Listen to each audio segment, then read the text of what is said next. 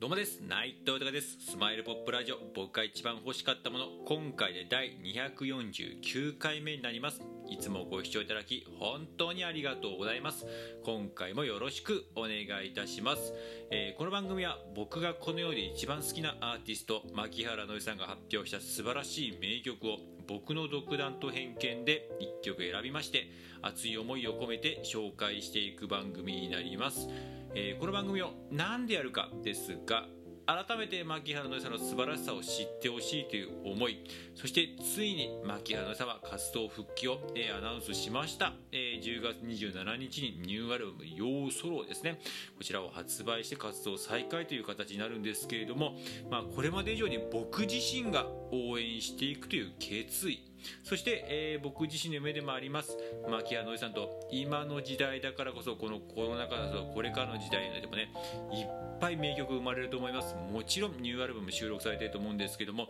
その名曲をですね一つでも一曲でも、えー、作りたいという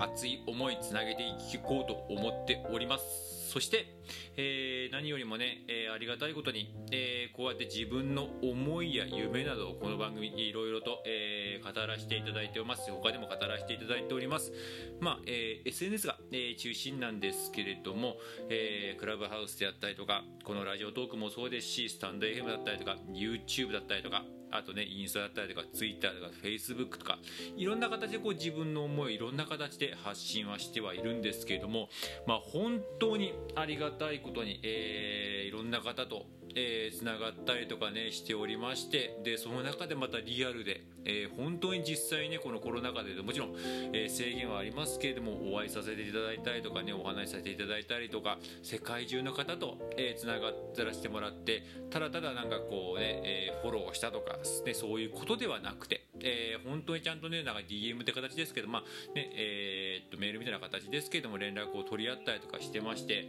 まあ本当にもう感謝しかなくてでもねつながった人共通点がありまして私も僕も牧原紀之さん大好きですと。また名曲いっぱい聴きたいです。ライブ見たいです。あのエンターテイナーとしてのそして、えー、シンガーソングライターとしての姿いっぱい見たいですって方がもう全員でもうねそういう言葉聞くとやっぱね自分自身もやっぱね同じ気持ちですしやっぱそういう言葉を聞くとやっぱそういう人たちのこと仲間だなって心から僕は思いますしまたこの仲間に対して何か僕できないかなって本当心から思いますしそれは僕はマッキーさんに対してもやっぱ同じでマッキーさんに対しても一番は仲間に対しても、えー、マッキーさんに対してもこれは同じなんですけどいつまでも元気でいてほしいっていうのが一番ですけれどもなんか笑顔になれることできないかなって僕は本気で思いながらこの番組やっております。よろしくお願いいたします。では早速今回紹介する曲を発表いたします、えー、今回紹介する曲なんですけれども「ビオラは歌う」という曲になります、こちらなんですけれども、えー、アルバムのまた1曲になるんですが「不安の中に手を突っ込んで」という17枚目のアルバムの1曲になるんですけれども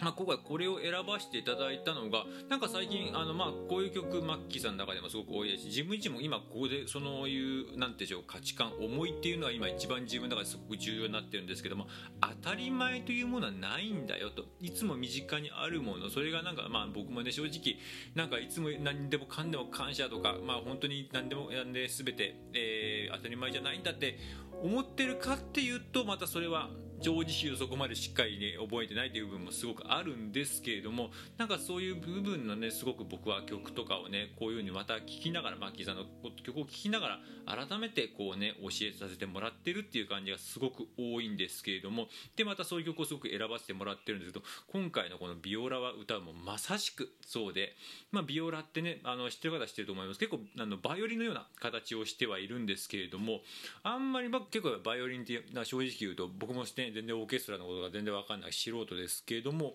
まあ、やっぱり花形のように見えますしなんかこうビオラとかってこうコントラバスがまたちょっと大きさがあったり、ね、あってまた音が低かったりとかしてまたそれはそれで目立ったりとかするんですけどもこのビオラの位置っていうのは結構ねあの自分は全然まだそういうことがあの分からないっていうねえー、まあ失礼な感じですけれどもなんかそうでもやっぱり大事だし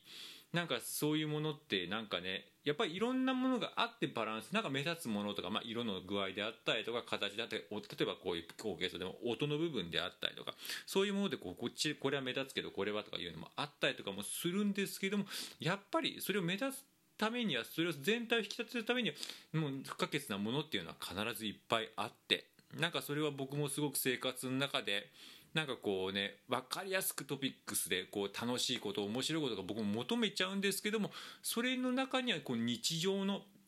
えー、しっかりとした健康的な生活っていうものがあるからこそそういうことがあるんだよっていうこう日常の部分をちゃんと大事にするっていう部分をねなんかすごく改めて、ね、この曲からすごく教えられたなと思いまして今回この曲にさせていただきました。では早速曲の方、えー、紹介いたします。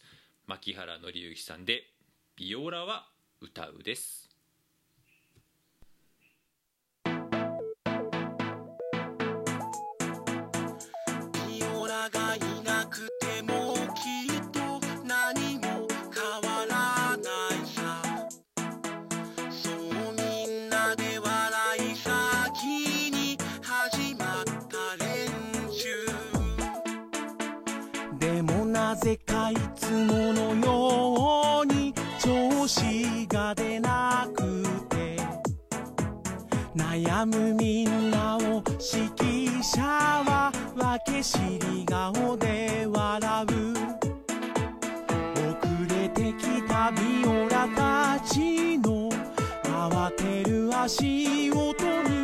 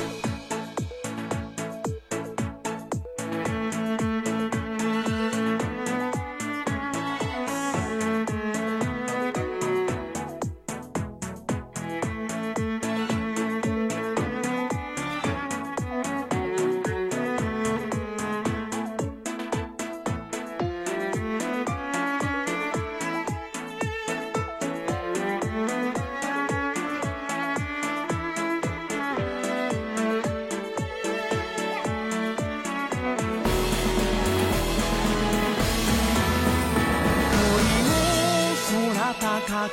と運ぶ見えない風のように星を